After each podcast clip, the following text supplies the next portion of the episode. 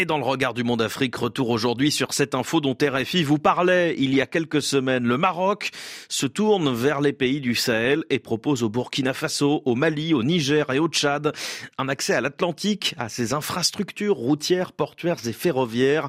Objectif désenclaver les économies de ces quatre pays sans accès à la mer et trop éloignés du commerce international. Bonjour Alexandre Blanc. Bonjour. Correspondant du monde à Casablanca, on revient avec vous sur les enjeux qui sous-tendent de cette proposition marocaine. Il faut d'abord dire que des défis restent à relever pour la concrétiser. Oui, le premier d'entre eux, euh, c'est euh, les infrastructures. Hein. Au Sahel, elles sont euh, parmi les plus faibles au monde, selon la Banque mondiale. Il faudra donc améliorer les routes existantes, en construire de nouvelles.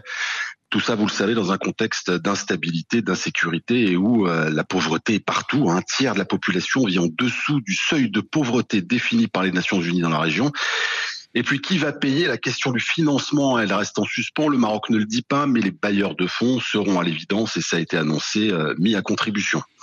Alors l'initiative, elle soulève aussi euh, d'autres questions. Pourquoi le, Burkina Faso, le Mali, le Niger ou le Tchad ont-ils accepté la proposition du Maroc alors qu'ils ont euh, déjà un accès à l'Atlantique via les ports à Dakar, à Abidjan, à Cotonou, à Lomé, qui sont beaucoup plus proches? Mais comme me le disait un analyste, ces ports, eh ils sont soumis aux aléas politiques les sanctions de la CDAO, notamment suite au coup d'État, ont pesé lourdement hein, sur le commerce à Bamako, à Niamey, à Ouagadougou. Alors avec le Maroc, ils ont l'occasion de s'affranchir euh, d'une certaine manière de la tutelle de la CDAO. Je rappelle que le Maroc n'a condamné aucun des coups d'État. Il est aussi très présent dans le domaine économique au Sahel.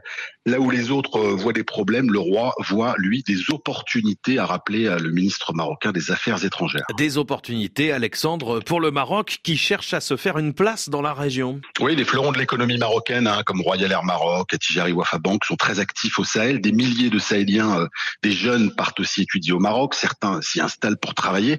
Ce sont des relais d'influence.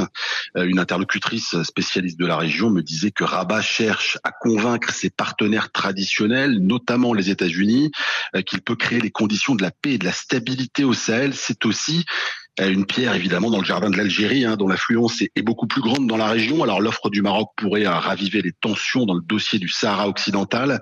Euh, Rabat présente le, son futur grand port de Dakhla hein, comme la clé de voûte de son projet.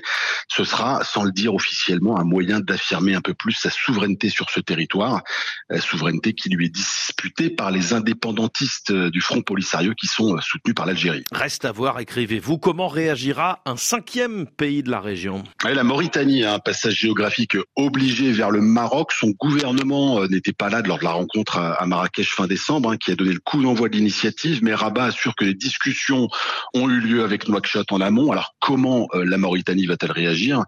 J'en ai parlé avec le journaliste et, analyste Sedi Kaba. Il, estime lui que le gouvernement ne devrait pas s'opposer au projet, mais sans être un partenaire actif, euh, comme il le dit, ne pas faire obstacle à l'initiative marocaine, mais sans risquer de se fâcher avec l'Algérie.